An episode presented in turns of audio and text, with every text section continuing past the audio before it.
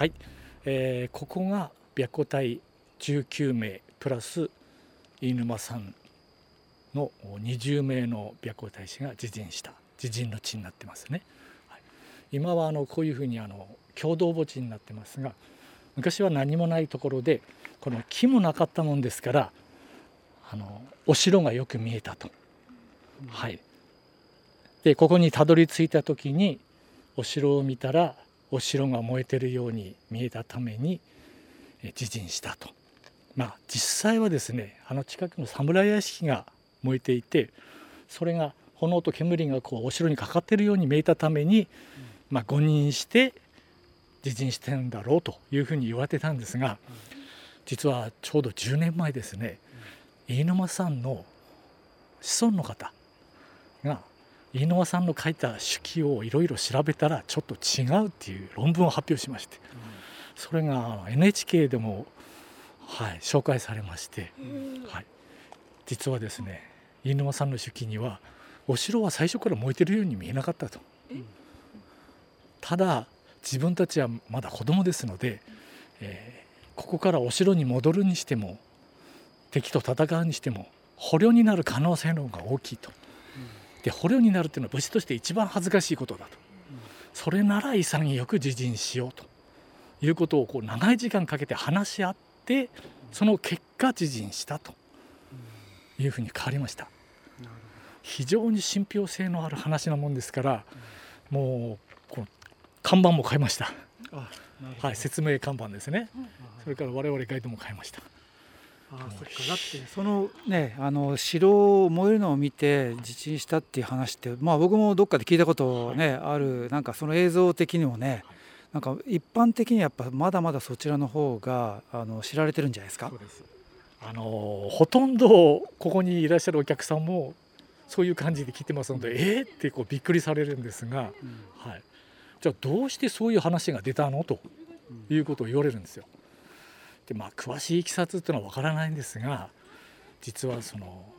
最初にその白虎隊のことをですね世に知らしめたあの地元の歴史家の方がですねおそらく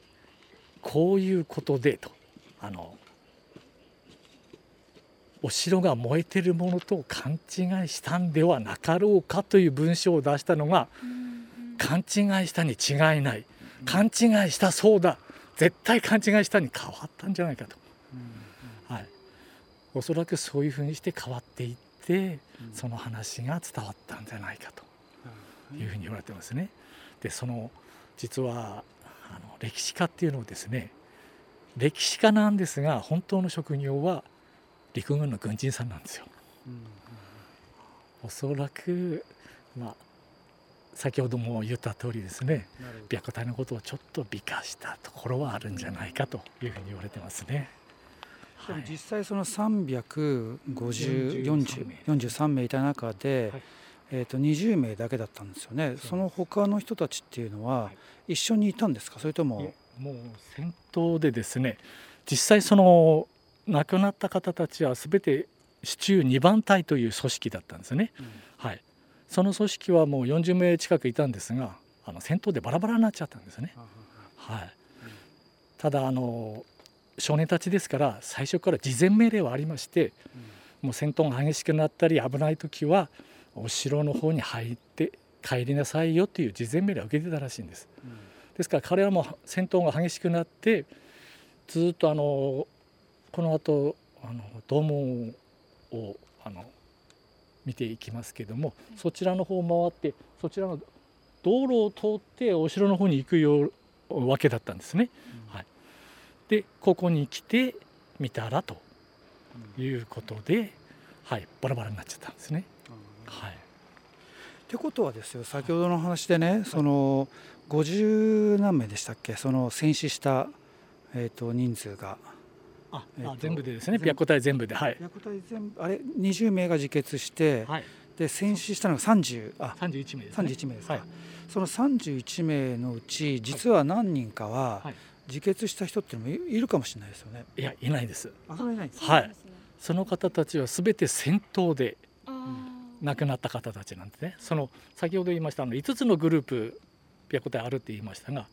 はい、そのグループに入ってない人たちなんですよ。うん別な隊なんですね、うん。はい、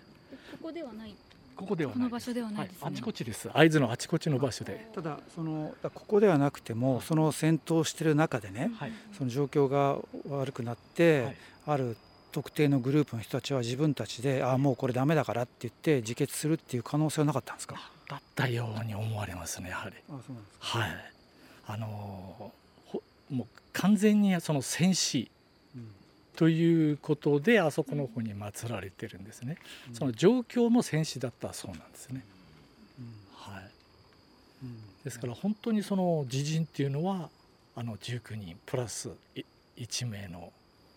人たちだけだったんですね、はい。なるはい。もう誰か一人が自陣しようって言ったってことですもんね。またあの像白虎隊の像にもなってるようにあの、はい。見てるじゃないですか、はい。城を。はい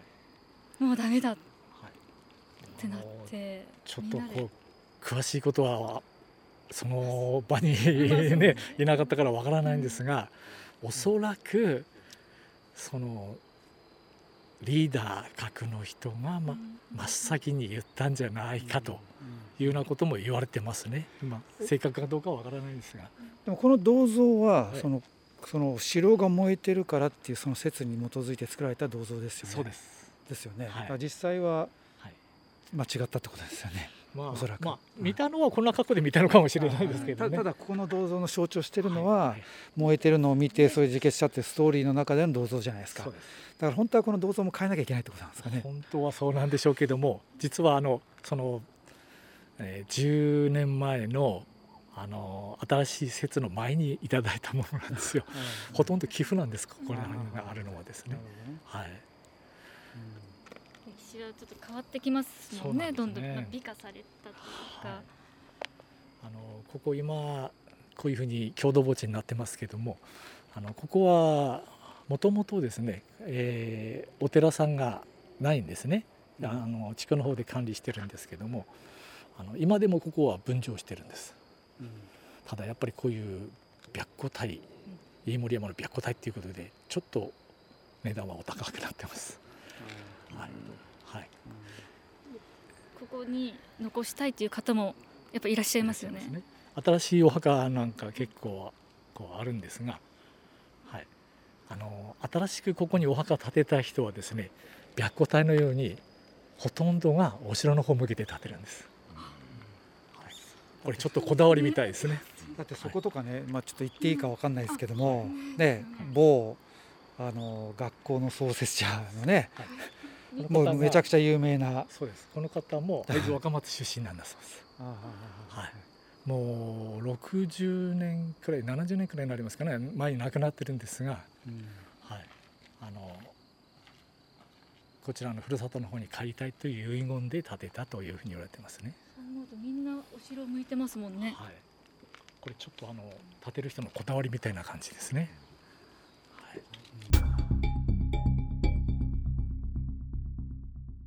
はい、えーこのね飯盛山っていうのが、まあ、実はねその飯盛さんっていう方が、はいまあ、所有していた山だったんですよねそもそもね。大きく目立ってますもんね。うん飯森様のお墓が。はいはい。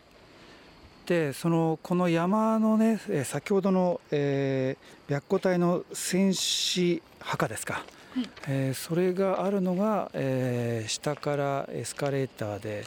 えーしばらく上がってきた後に45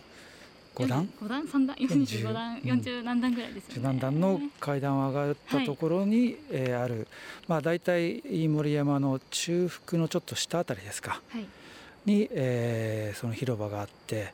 でその広場の中に、えーローマのからもらった、えー石碑だったりとか、とドイツからの、まあ、碑があると。でそこから、えーちょっと、えー右の方に階段を下っていったところに、えーちょっとした、まあ、お墓の場所ですかね。全体がその山の斜面に沿ってお墓が、まあ、広がっているという中のちょうど真ん中ぐらいですかね。うん。その反対側に、えーお城をこう望む場所に、えー、この、えー、地震した、まあ、場所だという白虎隊が、えー、お城を望んでいる石像が、えー、あるというところですね。最初お城が見つからなくてで石像の目線を追った場所にちょうどお城が鶴ヶ城があったので、うん、もう眺めてる気持ちその16歳もう青春時代の子たちの年齢を考えたらすごい胸が苦しくなってしまって、うん、私もその時何してたんだろうなっていろいろ感慨深かったです。でも少年たちはもうヒーローですもんね、うん、国のため世のため。うんそうですよね。だからまあね今の僕らのその環境からだとちょっと考え、ね、にくいから、うん、その自分がもしそういう状況だったらどうなるかっていうのはなかなか想像しにくいんですけどでもやっぱりねもしその幕末の同じような状況だったらねまあそうでしょうね。まあ僕もやっぱり白虎隊に入りたいって多分思ったんじゃないかなってね思いますね。なりたいですもんね。その、みんななっててその自分がなれなかった時のどうして僕はなれなかったんだと思ってしまうので、うん、慣れた方はもうヒーロー？ゆなん優秀じゃないですかね、うんうん、日本語がわからない。そん。な気持ちになりますエリートですよね。当時のエリートですよね。うん、当時のエリートででそれがやっぱりね自分がその国のためにまあ、あの命を懸けて戦うっていうことに対する、まあ、一種のなんかロマンみたいなねものっていうのもやっぱあると思うしでそれがそのまあ歴史的に見るとそれがね正しいか間違ってるかっていうのはなかなかその判断難しいと思うんだけども当時のそのその立場の人からするとやっぱりそれは敵がいてで敵に対してそれをじゃあ,、ね、あの自分たちを家族であり仲間を守るために、えー、まあ自分たちが、まあ、自らね命を懸けて戦っていくっていうね、まあ、これはやっぱりねその特に16歳とかいう少年たちからすると強烈に惹かれるんでしょうね。はい、ちょうどここの白虎隊の石像がある前の階段登った上のところに生き残った、うん、唯一生き残った方の、うん、い沼さん。飯沼さんの像もあって、墓あすみません。飯沼さんのお墓もあってもう同じ空間にいるっていうことでも私はなんか胸が苦しくなってあん、うん、言葉に詰まってしまったんですけど一、人じゃないよっていうのが気持ちが伝わるなと思いました。そうですよね。あの辛いですねだって19人ね、まあ、20人一緒にね、うん、あの自決したのに自分だけ生き残ってしまったっていうものを抱えながら一生生きていて、うん、っ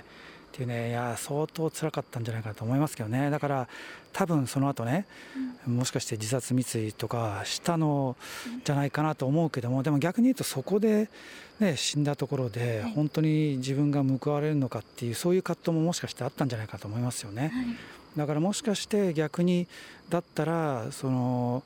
まあその時死ねなかったんだったらその仲間のね分も生きて、ね、その自分がその違う意味で社会に貢献していこうっていうふうにもしかして考えたのかもしれないですよね。そのおかげでありますもんねここの飯沼山、飯盛山の